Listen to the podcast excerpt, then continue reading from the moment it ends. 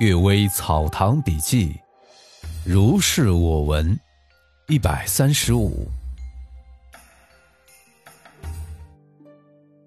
柴窑片瓷。有个客人携带柴窑的瓷片，索要几百两银子，说是嵌在头盔里，可以避火气，但是。无从知道是否确实。我说：“为什么不用绳子悬挂这个物件儿，用火铳发铅丸打的？如果辟火，必定不碎，价值几百两银子不算多。如果碎了，那么避火的说法就不确实，照理不能要价几百两银子了。”卖的人不肯说。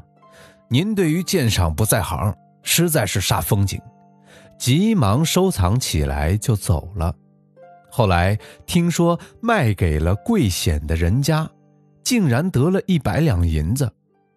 君子可以为正当的道理说服，难以为不合情的事情欺骗。炮火横冲，如同霹雳打将下来，岂是区区片瓦能够抵御的？而且雨过天青，不过釉的颜色精妙罢了。究竟是由人所造，并非出于神功。为什么断裂的残余还像这样有灵呢？我做旧瓦砚歌说过：“铜雀台纸颓无疑，何乃圣瓦多如斯？闻是力有好奇癖，心知其望。”孤子期，柴瓷碎片也不过是这一类而已。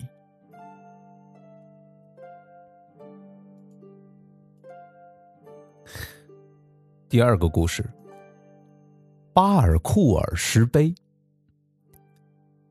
嘉峪关外有阔石图岭，属哈密巴尔库尔界内。阔石图翻译出来就是碑。有唐太宗时候，侯君集凭高昌碑，在山脊之上，守将用砖石砌起来，不让人来读，说是读了它风雪就立刻来到，多次实验都很灵。这是因为山有山神，木石有精怪，显示怪异以求取祭品。从情理上说，固然是有的。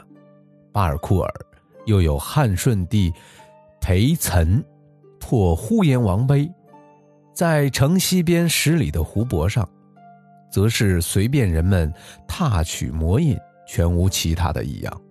只是说湖泊尤为冷龙所居住，城中不得放夜炮，放夜炮则冷龙震动，天必定会凄寒。这就不可以拿常理来推求了。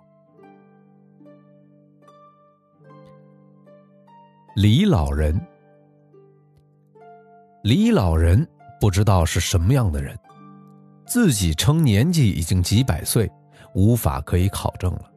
他的话吞吞吐吐，虚妄不着边际，大概是以前明朝的醒神一类的人。过去寄居在已故老师钱文敏公家里，我曾经见到过他。他用符咒药物给人治病，也常有小小的笑颜。文敏的第二个儿子寓居在京城的水月庵，夜里喝醉了酒回来，看见几十个恶鬼拦路，因而发狂切割自己的腹部。我同陈玉斋、倪于江前往探看。血肉淋漓，只存下一口气，好像万万没有活的道理。这个李呀，忽然自己来把他抬了去，治疗半个月，创口就愈合了。人们颇以为奇异，但是文敏公误信了用符咒治病的祝由科，割去了手指上的痈疽疮毒，创伤发作，病死了。李为他治疗过，竟然没有效也，大概是符咒、烧炼之类的方术，有时有效，有时无效。已故老师刘文正公说：“神仙必定是有的，但必然不是今天的卖药道士；佛菩萨必定是有的，但必然不是今天的说法和尚。”这真是千古不偏不倚的评论了。最后一个故事，橡树。主事杨阔是我甲辰年主持考试时所取中的式子，他的相法以推算八字五星都有灵验。他在刑部做官之时，同阮无山共事，一天。忽然对人说：“以我的方术而论，吴山半个月之内应当做刑部侍郎。但是现今刑部侍郎的名额不缺，这是什么缘故呢？”第二天，在公堂上参谒上司以后，私下对同僚说：“杜公的官位空出来了。”过后。杜宁台果然有浅折束手衣里的事儿。有一天，他仓促的请假而归，来向我告辞，问：“为什么会如此匆忙呢？”回答说：“家里只有一个儿子，侍奉老父。如今推算，儿子某月当会死去，恐怕老父过于哀痛，所以赶紧回去罢了。”这时候还没有到死的日期。后来询问他家乡的人，果然如他所说，这特别令人惊奇。我曾经问他，星命家说命有定数，看风水的说命可以改变，究竟谁说的对，谁说的错呢？回答说，能够得到吉祥的地方就是命。误葬在凶险的地方也是命，它的道理是一样的。这个话可以说是通达顺畅了。好了，今天的《阅微草堂笔记》就到这里。